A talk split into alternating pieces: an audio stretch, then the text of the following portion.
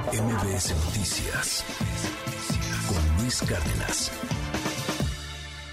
En este país existen las instituciones financieras no bancarias y son instituciones que representan una gran opción para pequeñas y medianas empresas principalmente, para algunas personas físicas también, porque puedes acceder de manera más fácil a distintas formas de crédito, inclusive con tasas preferenciales de interés. Hace un momento lo platicábamos con Pedro Tello, lo que puede ser una renta de una vivienda y cómo eso se te puede incrementar. Eh, las tasas de, interés hoy en los bancos son francamente altas. Hay otras opciones. El problema es que este 2023 es un gran reto para la solvencia y para eh, la supervivencia incluso de varias instituciones financieras no bancarias. Aquí se tiene que demostrar el poder, la confianza, el hecho de poder estar eh, pues eh, dando confianza y dando, dando frente a un entorno francamente complejo. Tengo en la línea telefónica al CEO de Engine Capital, él es Juan Pablo Loperena. Gracias Juan Pablo, te mando un abrazo, ¿cómo estás? Buenos días, ¿cómo te va?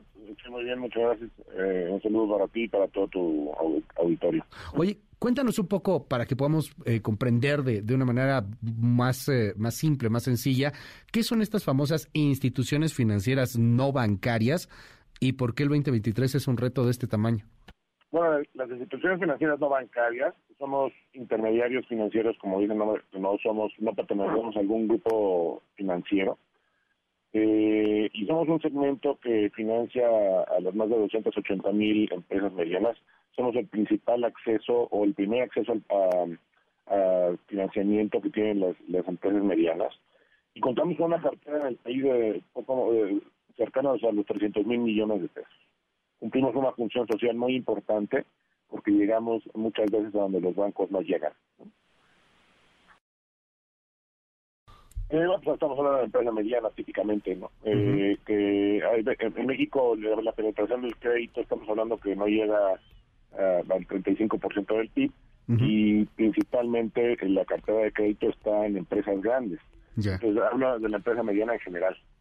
Ahora, cuando llegas a donde los bancos no llegan, en un país en donde permea la, desconfianza, como es el caso de México, pues puede llegar a haber ahí situaciones eh, francamente complejas, ¿no? Eh, el hecho de que alguien diga, oye, ¿y, ¿y qué garantías hay en una institución financiera no bancaria?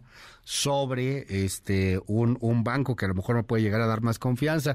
¿Qué tal que, que de alguna u otra manera me pasa algo? ¿Qué tal que de, de pronto aquí hay algún chanchullo, algún fraude? Bueno, mira, tocas un tema muy importante, pero déjame, déjame remontarme un poco, porque en, los últimos dos años hemos tenido noticias en el sector que, que, han, que lo han empañado, ¿no? Eh, y esto se remonta desde los años de pandemia, donde donde la propia condición de la pandemia eh, puso mucha presión al sector, dado que muchos clientes pidieron alivios para enfrentar el cierre temporal de sus operaciones. Y la, la, demanda por crédito disminuyó. Entonces, eh, eran momentos para ser prudentes y otorgar el crédito a la ligera en momentos que, que, pues no eran los óptimos para seguir creciendo. Muchas de las, algunas de las instituciones financieras no bancarias mostraron crecimientos en su cartera eh, y continuaron otorgando crédito. Eh, esta, esta, eh, esta situación eh, se, ha, visto empeñada, por, como te, decía, por los defaults de algunas empresas que han salido en las noticias que tú has mencionado en tu programa, lo que sucedió con eh, Alta Crédito en 2021, con Crédito Real, eh, Unifin recientemente y con Exarren en, a finales del año pasado que eh, han señalado el entorno eh, que, enfrenta el sector como el factor que afectó su capacidad para encontrar financiamiento, lo cual de todo no es verdad. Y esto me remonta al tema que hablas tú de la confianza. ¿no? Eh, esas compañías tienen como un denominador que ha sido el tema de prácticas contables y de reconocimiento de cartera de entidades cuestionables. Eh, y esto claro que ha levantado cejas en el, mercado de inversionistas, en, aquellos acreedores que nos que nos apoyan eh, para poder continuar con, nuestro negocio, ¿no? Eh, en su momento, Alta Credit manifestó errores contables por 200 millones de dólares, Crédito Real otorgó créditos fuera de su capacidad y de su propósito general, además eh, de errores contables. Los analistas han manifestado que la cartera de Unifin tenía inconsistencias en sus niveles de flujo y cobranza y en el valor de los créditos irrecuperables. Mexarren declaró un comunicado hace pocos días errores contables por más de 600 millones de pesos. Claramente no es el sector, sino algunos jugadores que, no han jugado con los principios de gobernanza y transparencia, o sea, no han jugado, digamos, fair, y eh, han querido señalar a las condiciones del sector como las culpables de los debates. Esto es un problema porque claro que, la confianza en, el sector financiero, lo primero que vendemos es confianza. Y yo quisiera decirte que en el caso de Angel, pues, eh, una muestra de que no es un tema del sector, sino simplemente de algunos jugadores. Nosotros anunciamos hace algunos días la extensión de un crédito sindicado que nos hizo a Norte por 2.500 millones de pesos, lo cual te refleja que sí hay confianza en, varios jugadores de nuestro sector. Eh, claramente el negocio financiero no está en prestar el dinero, sino cobrarlo. Claro. Nosotros, nosotros como intermediarios financieros tenemos la responsabilidad fiduciaria con todos aquellos que nos financian con nuestros accionistas y con nuestros colaboradores. Yo te puedo decir que el sector en su mayoría tiene empresas bien capitalizadas y bien manejadas. Seguimos estando de pie para atender este mercado tan grande que te comento. Ya.